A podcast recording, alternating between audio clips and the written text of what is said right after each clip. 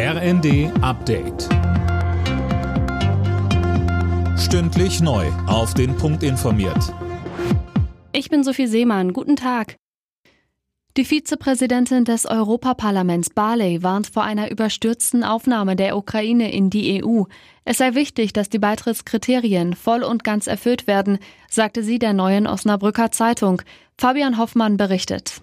Denn Sobale, wer einmal in der EU ist, kann nicht ausgeschlossen werden. Als Negativbeispiel nennt sie Ungarn, das die Rechtsstaatlichkeit seit dem Beitritt 2004 demnach systematisch aushöhlt.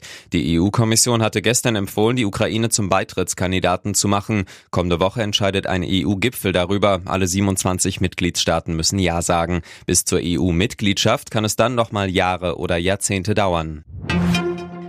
Frieren ist laut Bayerns Ministerpräsident Markus Söder keine Antwort auf die Drosselung der russischen Gaslieferungen, sondern eine Bankrotterklärung.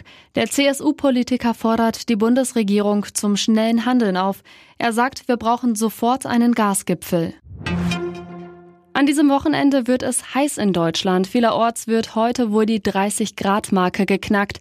Viele zieht's vermutlich an die Küste, um sich abzukühlen. Allerdings meldet die Deutsche Lebensrettungsgesellschaft personelle Engpässe.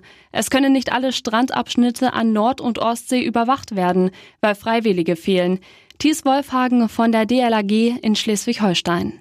Wir empfehlen für den Besuch am Strand allen Badegästen aktuell. Informieren Sie sich, schauen Sie vor Ort, äh, wo die Strände bewacht sind, wo Rettungsschwimmerinnen und Rettungsschwimmer im Dienst sind und dann suchen Sie sich am besten für einen sicheren Badespaß die Strandabschnitte raus, wo Rettungsschwimmer im Dienst sind und wo Sie dann auch unter Bewachung schwimmen und baden können. Journalistenverbände sind empört über Londons Entscheidung, Wikileaks-Gründer Assange in die USA auszuliefern. Dort drohte ihm wegen der Veröffentlichung geheimer Militärdokumente lebenslang. Von der Deutschen Journalistenunion heißt es, London habe Assange ans Messer geliefert und die Pressefreiheit massiv beschädigt. Alle Nachrichten auf rnd.de